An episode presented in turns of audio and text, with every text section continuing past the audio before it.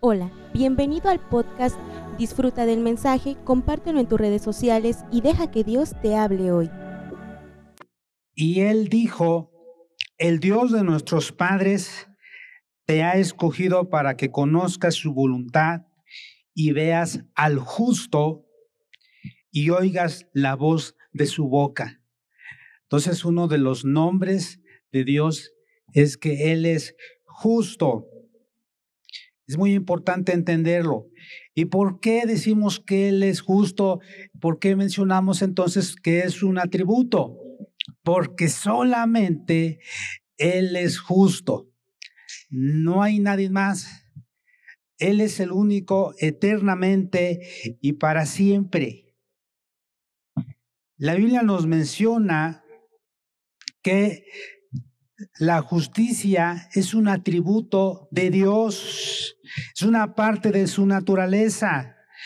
Dios es bueno por naturaleza, es amoroso, pero también es justo, entre otros atributos que Él tiene.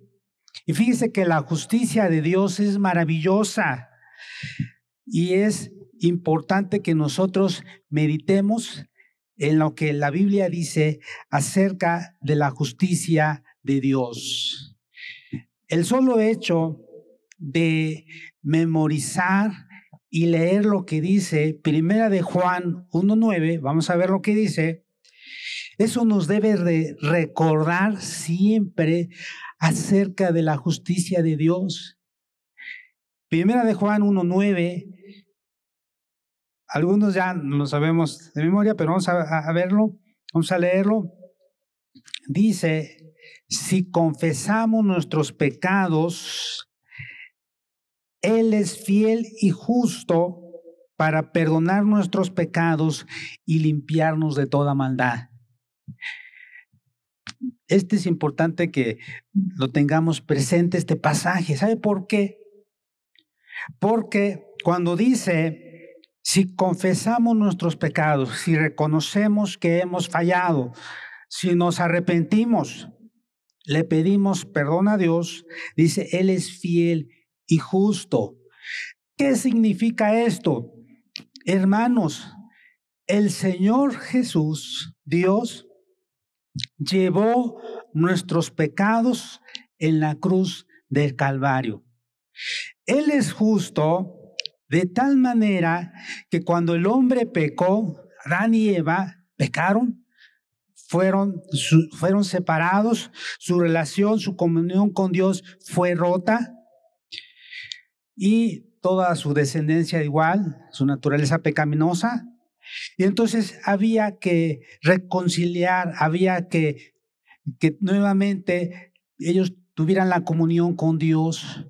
Pero para eso había un precio que pagar. ¿Y cuál era ese precio? Era un precio de sangre. El Hijo de Dios tenía que derramar su sangre, dar su vida. Y nosotros fuimos comprados a precio de sangre. Nosotros fuimos justificados. Pero antes de eso, Dios tuvo que pagar el precio. El Hijo de Dios, en la cruz del Calvario, Él llevó todos nuestros pecados, incluso todas nuestras enfermedades, todas nuestras dolencias. Y su sangre derramada en la cruz del Calvario nos limpió de todo pecado y de toda maldad. Y ahora Él nos presenta ante su Padre justificados. ¿Sabe por qué? Porque Él pagó el precio.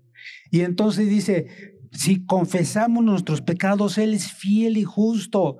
Cada vez que nosotros le pedimos perdón a Dios, que no se nos olvide, que este pasaje nos recuerde, gracias Dios por dar tu vida por mí en la cruz del Calvario. Yo merecía, eh, yo merecía ser castigado, pero aún así, aún muriendo, no podía ser salvo. Solamente Jesucristo era la única forma, la única manera de poder ser salvos. Mucha gente piensa, no, pues yo, yo no necesito que, que, yo no necesitaba o no, yo no necesito que Jesús haya muerto por mí. Yo también puedo morir. Pues fíjese que su sangre de esa persona no lo va a llevar al cielo. Su sangre, aunque muera, según ella por sí mismo, su sangre tiene pecado, es pecaminosa. Entonces no, no va a poder salvarse, solamente la sangre de Jesucristo. ¿Podemos alabar al Señor? Gloria a Dios, porque Él es justo y Él siempre hace lo correcto. Entonces, vemos este atributo de Dios.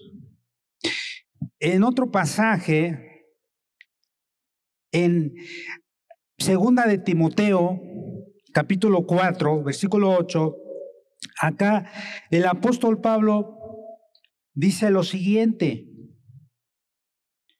Segunda de Timoteo 4:8 dice, por lo demás, bueno, vamos al versículo 6, porque yo ya estoy para ser sacrificado y el tiempo de mi partida está cercano, dice el apóstol Pablo.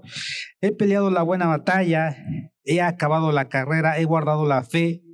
Por lo demás, me está guardada la corona de justicia, la cual me dará el Señor juez justo en aquel día, y no solo a mí, sino también a todos los que aman su venida.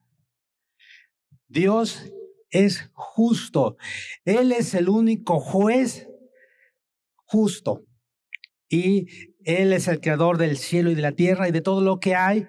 Y entonces, como es el juez justo, aquí en la tierra hay jueces, pero a veces ah, e, ellos hacen justicia, pero en ocasiones la justicia no es recta. La justicia no es derecha. La justicia no es igualitaria. Pero Dios es justo, Él es el juez de toda la tierra. Y en una ocasión Él mismo decía, el juez de toda la tierra no hará lo que es justo. Esto es muy importante. ¿Sabe? Al igual que el apóstol Pablo, en el futuro, tú y yo vamos a recibir una corona, la corona de justicia que Dios nos va a dar, pero para ello nosotros debemos de esforzarnos en buscar a Dios, en servirle. Ahora, es muy importante entonces entender esto, ¿Por qué es un atributo de Dios o por qué decimos que Dios es justo? Porque solamente Él es el único. No hay nadie más como Él en todo el universo. Dios es justo. Él siempre desde la eternidad ha sido justo y Él va a dar a cada uno de, las personas, de, los, de su creación, lo, que le es, lo que le corresponde. Pero vamos a seguir hablando acerca de la justicia de Dios. Fíjese que la justicia de Dios es una de las manifestaciones de Él mismo, ya que Dios es justo. Y la justicia de Dios siempre está latente en nuestras vidas. Y aunque a través de su palabra y del sacrificio de Jesús en la cruz somos justificados y tenidos por justos ante Dios por su gracia, la justicia debe establecerse en nuestras vidas. Nosotros debemos de reconocer que no somos justos, que hacemos cosas malas, que hacemos cosas individas, que, que hacemos a veces cosas que a Dios no le agradan y que solamente Él es justo para poder salvarnos, para poder ayudarnos, para poder redimirnos. Vamos a ver cómo la justicia de Dios a través de la historia se ha ido aplicando.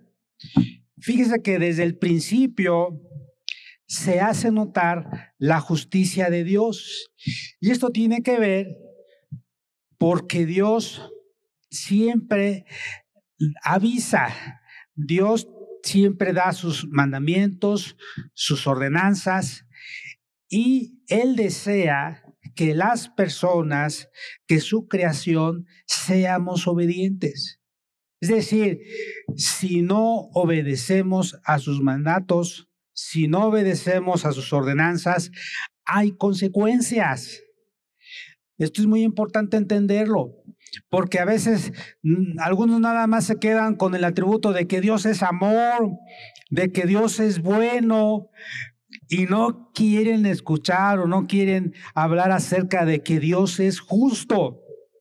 Y esto es muy importante entenderlo, que si nosotros no obedecemos, si nosotros no escuchamos la voz de Dios de arrepentirnos, de cambiar de vida, va a haber consecuencias. Esto es muy importante. Desde el principio se hace notar la justicia de Dios en la creación. Adán y Eva, en el momento de su desobediencia, fueron juzgados y expulsados del Edén. Fíjese, esto es muy importante. Dios ama a su creación. Dios amaba a Adán y Eva. Pero sabe una cosa, el hecho de que los amaba, eso no significó pasar por alto ese pecado, esa desobediencia. No, sino Él es amor, pero también Él es justo. Y Él les dijo, yo les avisé. Yo les di una orden, les di un mandato, les dije, de todos los árboles que hay en el huerto van a comer. Hay muchos, cientos, miles quizás. Pero de este árbol de la ciencia del ley y del mal no van a comer. Porque el día que de él comieren, van a morir. Y entonces ellos escucharon la voz de Satanás. Satanás los engañó. ¿Y qué hicieron? Tomaron y comieron del árbol que Dios les había prohibido. ¿Sabe una cosa? Dios, que es justo, les dijo, bueno, hay una consecuencia, van a tener que salir del huerto, van a tener que ser expulsados. Dios por ello tuvo que juzgarlos. Y de igual manera, hermanos, así la palabra de Dios dice que Dios a sus hijos que ama en hebreos, ¿qué hace con ellos? Los disciplina. Vamos a ver lo que dice en hebreos, porque debemos entender esto, porque a veces... Eh, Nada más pensamos, Dios es amor, amor es Dios y Dios me ama, pero a veces se nos olvida que en ocasiones Dios también tiene que aplicar su justicia y tiene que disciplinarnos. Hebreos capítulo 12, versículo 5. Y habéis ya olvidado la exhortación que como a hijos se os dirige diciendo, Hijo mío, no menosprecies la disciplina del Señor, ni desmayes cuando eres reprendido por Él, porque el Señor al que ama disciplina y azota a todo el que recibe por hijo. Si soportáis la disciplina, Dios os trata como a hijos, porque ¿qué hijo es aquel a quien el Padre no disciplina? Y esto es muy importante, porque Dios nos ama, también Dios nos disciplina, porque Él es justo. Y esto también tiene que ver en, como un padre. A veces el hijo dice, papá, no me amas. La hija dice, que ya no me amas. El padre dice, sí te amo, hijo, sí te amo, hija. Pero esto que has cometido hay una consecuencia y se tiene que castigar. Así es que te voy a corregir.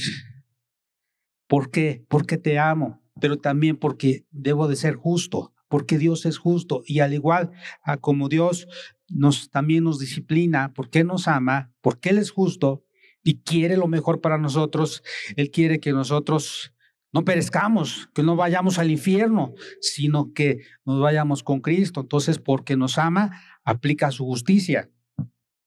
De igual manera, también cuando en el tiempo de Noé las personas desobedecieron, había una degradación. ¿Qué sucedió?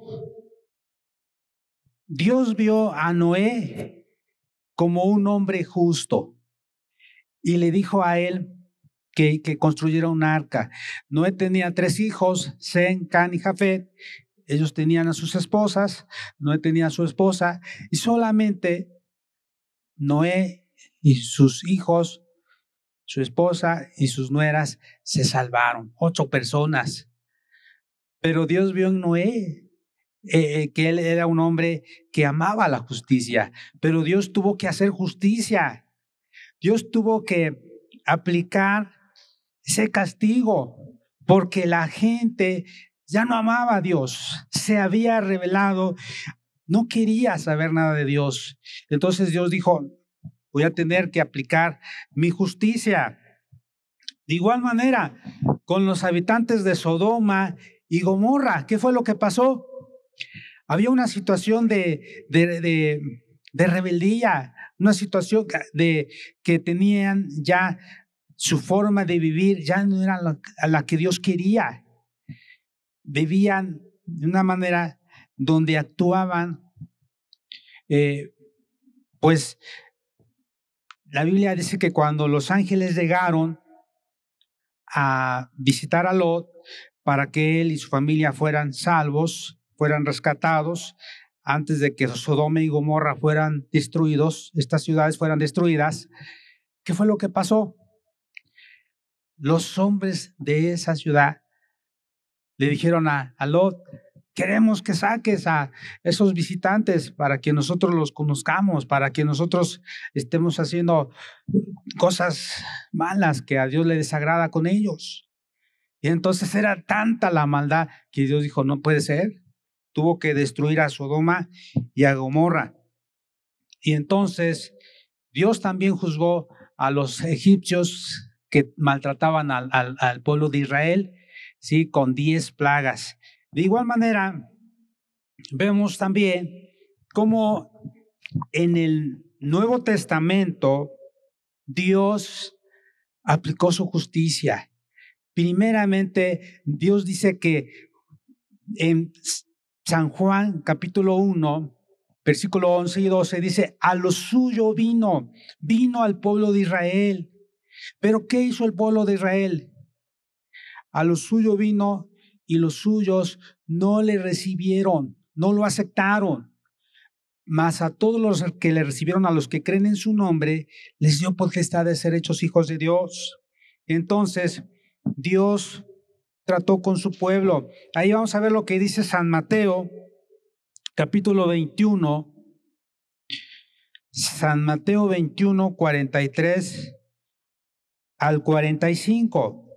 Por tanto, os digo que el reino de Dios será quitado de vosotros y será dado a gente que produzca los frutos de él. Y el que cayere sobre esta piedra será quebrantado y sobre quien ella cayere le desmenuzará. Y oyendo sus parábolas, los principales sacerdotes y los fariseos entendieron que hablaba de ellos. Ellos rechazaron al Mesías. Entonces, Dios tuvo que aplicar la justicia. Y pues ahora Dios está tratando con nosotros, los gentiles, tenemos esa oportunidad, pero un día va a volver a tratar con el pueblo de Israel. Vemos en otro pasaje, hermanos, en Hechos, capítulo 5, ya en el tiempo de la iglesia, en el Espíritu Santo, en la venida del Espíritu Santo y en la iglesia apostólica, vemos cómo Ananías y Zafira mintieron. Ahí en Hechos capítulo 5. Ananías y Zafira, por mentir al Espíritu Santo, ¿qué fue lo que les pasó? Murieron. El Espíritu Santo es celoso. El Espíritu Santo es Dios, el Espíritu Santo es verdad. Y, estos hombres, es, bueno, este matrimonio se pusieron de acuerdo para mentir. Ellos habían vendido una heredad y en lugar de, ellos quisieron la alabanza. Vemos cómo Bernabé había vendido una heredad y todo el precio de esa heredad, como la vendió, todo ese la trajo a los pies de los discípulos, los dijo, bueno, esto lo, lo, entrego para que ustedes este, puedan administrarlo, puedan ayudar. Y entonces este matrimonio dijo, oye, ¿ya viste lo que hizo Bernabé? Pues a nosotros también.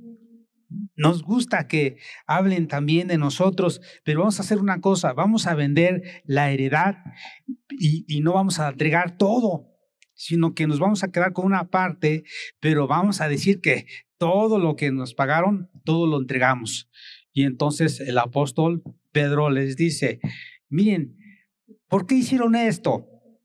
Eh, si ustedes vendieron la heredad, tenían el dinero, simplemente ustedes hubieran dicho, ¿sabe qué? Vendimos la heredad, nos pagaron tanto, pero queremos quedarnos con tanto de dinero, con dicha cantidad, y esto otro queremos, queremos darlo para la obra de Dios. Pero ellos no dijeron eso. Ellos mintieron diciendo, y todo lo que nos pagaron, lo damos. Y era mentira. Y entonces el apóstol Pedro dice, ¿por qué mienten? No han mentido, dice, han mentido ustedes a Dios. Y entonces, ¿qué fue lo que sucedió? Murieron. En ese momento, primero Ananías y después Zafira. También, más adelante, nos habla acerca de Herodes.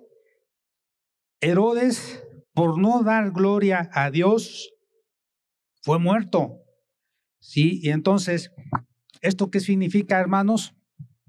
Que Dios es justo. Y Él aplica su justicia también con sus hijos, con su creación. Cuando las personas no quieren obedecer a Dios, cuando las personas no quieren amarle, cuando las personas lo rechazan, Él ha dicho ahí en, en San Juan capítulo 3 nos dice, porque de tal manera amó Dios al mundo que ha dado a su Hijo unigénito para que todo aquel que en él cree no se pierda, mas tenga vida eterna. Pero ¿qué dice más adelante?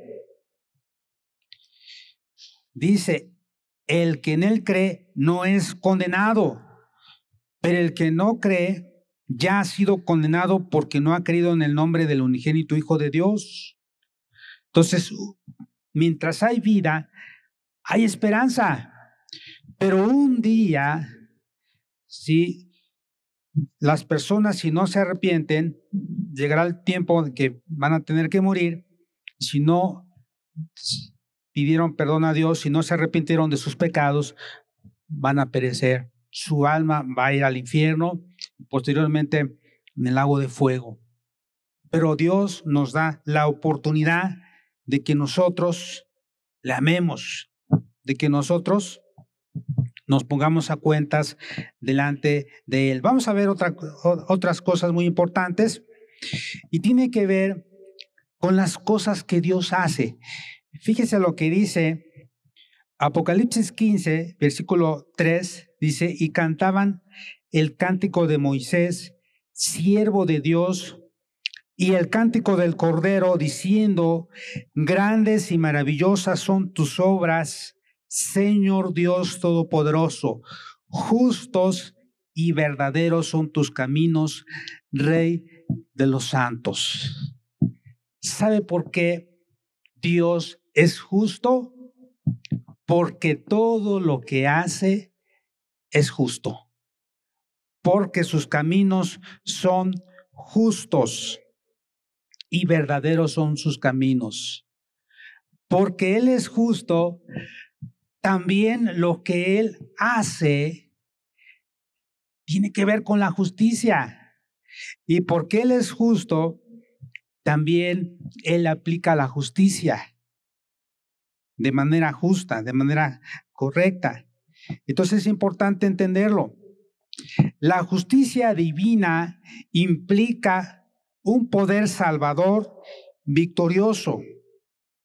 Dice la palabra de Dios en Isaías capítulo 32, versículo 17. Dice, la justicia divina implica un poder salvador victorioso. El efecto de la justicia será paz y la labor de justicia, reposo y seguridad para siempre. Y también en Apocalipsis 22, 12 nos dice lo siguiente. Apocalipsis 22, 12. Es en el Apocalipsis o revelación. He aquí yo vengo pronto y mi galardón conmigo para recompensar a cada uno según sea su obra. La justicia de Dios se manifiesta en un Dios justo, gobernador del mundo, y que retribuye a cada uno según su obra. Esto es muy importante entenderlo.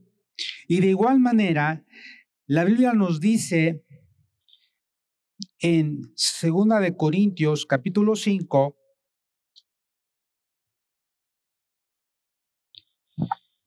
Esto es muy importante, hermanos.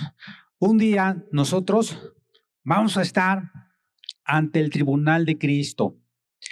Y dice así, segunda de Corintios 5:10, porque es necesario que todos nosotros comparezcamos ante el tribunal de Cristo para que cada uno reciba según lo que haya hecho mientras estaba en el cuerpo, sea bueno o sea malo. Dios es justo y Dios nos va a recompensar de acuerdo a nuestras obras, de acuerdo a lo que hayamos hecho.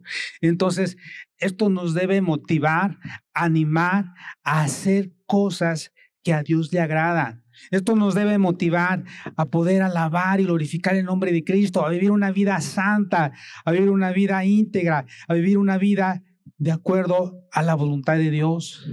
Les voy a contar una historia, miren. En una ocasión estaba un niño, bueno, él estaba viviendo con su mamá, su papá, pero en ese tiempo no estaba el papá, se había ido de viaje y entonces el vecino tenía un árbol de, tenía un manzano, hay un árbol de manzanas, ¿no? Y había una cerca solamente que dividía las dos propiedades. Y el niño se brincaba la cerca para cortar manzanas. Y entonces su mamá le dijo, ¿sabes qué? Ya no vas a brincar la cerca, porque el vecino no está, salió y tú no vas a tomar las cosas sin permiso. No lo vas a hacer. Y le dijo, si tú desobedeces, si tú te brincas otra vez la cerca y cortas, así sea una manzana, te voy a castigar. Y le mostró una vara. Y digo, mira, con esta vara te voy a dar en la espalda, te voy a dar cinco, cinco varazos en la espalda.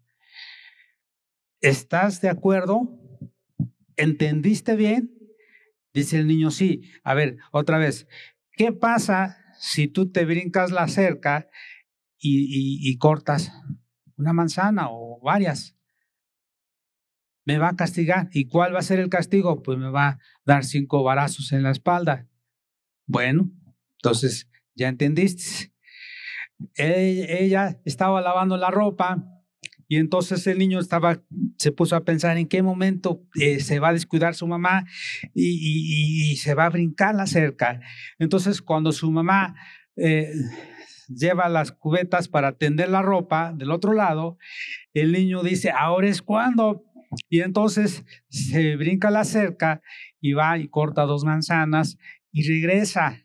Pero su mamá, que es lista, más lista que el niño, dice, ya sé, él me está observando y ya sé lo que va a hacer. Seguramente ahorita que me voy a ir a tender la ropa, él va a aprovechar para brincarse la cerca. Entonces voy a regresar antes de terminar de tender toda la ropa. Entonces regresa y cuando el niño brinca otra vez la cerca de regreso, ella está con, el, con la vara esperando al niño. Cuando el niño la ve, se le caen las manzanas y le dice, a ver, ven, le dice a, su hijo, a ver, hijo, ¿en qué quedamos? Y el niño dice, eh, perdón, mamá, perdón, no era mi intención. No, hijo, yo te dije que si te brincabas otra vez la cerca y cortabas las frutas, este, pues iba, te iba a castigar y lo tengo que cumplir. ¿Sabes qué? Híncate y te voy a, te voy a dar los barazos. El niño dijo, no, no, no, mamá, por favor, no me pegues. Y pregunta el niño y dice, mamá, ¿no hay una manera de resolver esto? ¿No hay una manera de que yo no reciba el castigo? Y le dice la mamá, sí, hijo, hay una manera. Y el niño se pone contento y le dice a la mamá, ven, agarra la vara y la mamá se hinca y le dice a su hijo, yo te amo, hijo, y como te amo,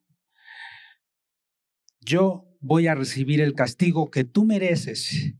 Yo me voy a hincar y tú me vas a pegar con la vara me vas a dar los cinco barazos que tú merecías, me los vas a dar a mí.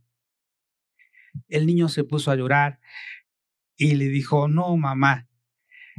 Su mamá le explicó a través de eso el amor de Dios, de que Dios nos ama, pero también Él es justo. Y su grande amor, por su grande amor, Dios envió a su Hijo Jesús para morir por nosotros, a dar su vida. Pero ¿sabe qué? Eso implicaba hacer justicia. Eso implicaba que Jesús muriera, que Él llevara todo nuestro pecado, todas nuestras culpas, todo el peso del pecado en su cuerpo. Su sangre fue derramada en la cruz del Calvario. Y entonces el niño entendió y el niño aceptó a Cristo Jesús porque reconoció que él merecía el castigo eterno, él merecía la condenación, pero Jesucristo lo restauró. Y de igual manera con nosotros. ¿Cuántos dicen amén? Gloria a Dios. Entonces, hermanos, la justicia de Dios es una justicia rectoral que manifiesta la rectitud y equidad con que Dios gobierna el mundo. Él impone sus leyes y las sanciona. Vamos a ver lo que dice Romanos 1:32. Quienes habiendo entendido el juicio de Dios, que los que practican tales cosas son dignos de muerte, no solo las hacen, sino que también se complacen con los que las practican. Y Dios un día va a hacer justicia, va a sancionar las actitudes, el comportamiento de todas las personas, aún de los que no son cristianos. Dios, de toda la humanidad, Dios va a aplicar su justicia, porque Él ha puesto leyes, ha puesto ordenanzas. Y si se quebrantan esas leyes, esas ordenanzas, implica sanción, implica castigo. Pero también la justicia de Dios es una justicia que remunera, no porque el ser humano pueda exigir a Dios ninguna retribución ni salario, sino porque Dios se ha comprometido con promesa de fidelidad a dar al que venciere, dice, le va a dar la corona de vida. Ya lo habíamos leído, pero vamos a ver lo que dice Lucas 17, versículo 10.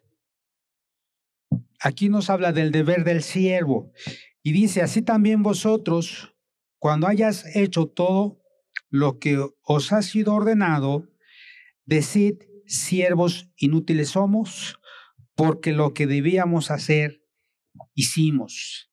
¿Sí? Ah, Dios nos llama también para servirle.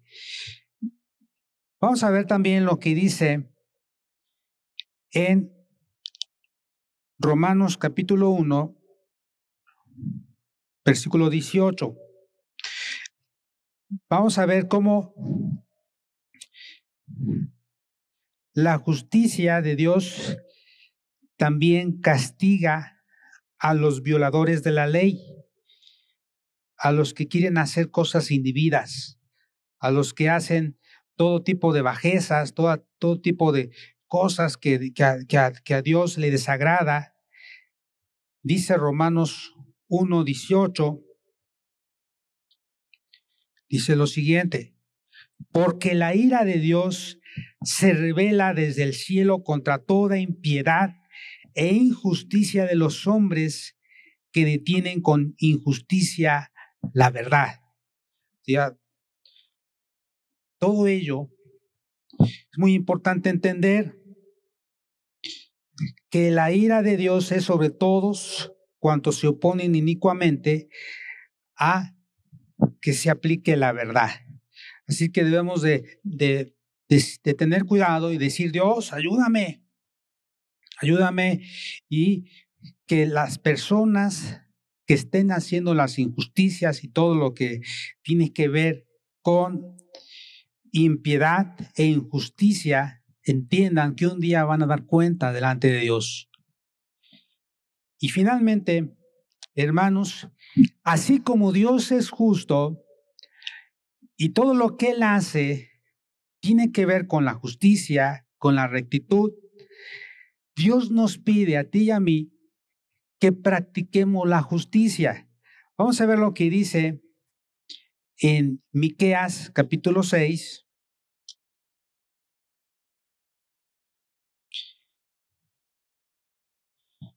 Miqueas 6, 8. Dice así la palabra de Dios. Oh hombre, Él te ha declarado lo que es bueno. ¿Y qué pide Jehová de ti?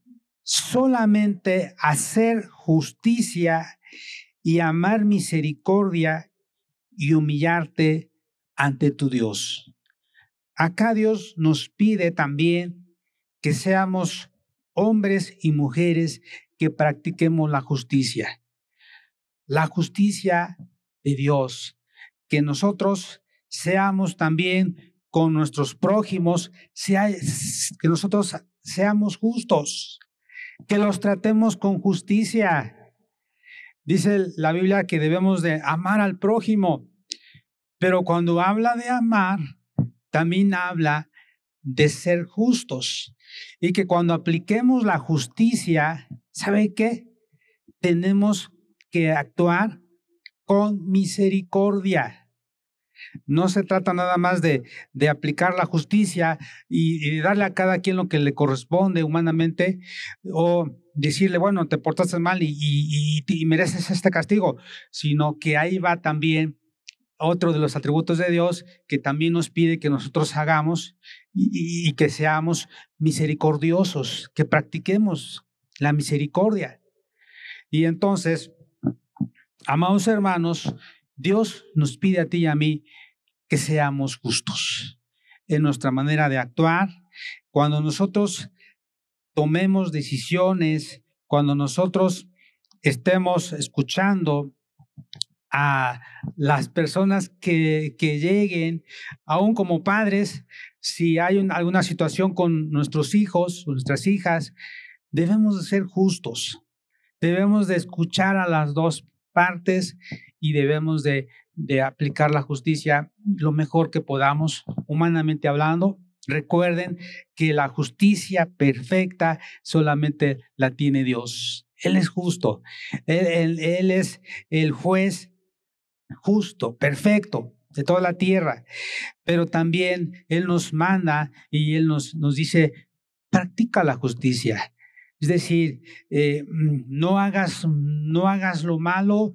Cuando estés en un juicio, no te vayas a favor del, del, rico o del que tiene más o del, del, que hizo lo malo, no, sino procura tratar bien, actuar bien y, y, y que el, el, veredicto que des o la decisión que se tome sea lo más justo posible. Así es que puestos de pie, vamos a orar a Dios y vamos a darle gracias porque Él es justo, porque si confesamos nuestros pecados, Él es fiel y justo para perdonar nuestros pecados y limpiarnos de toda maldad. Esperamos que este mensaje haya bendecido tu vida. No olvides compartirlo y suscribirte.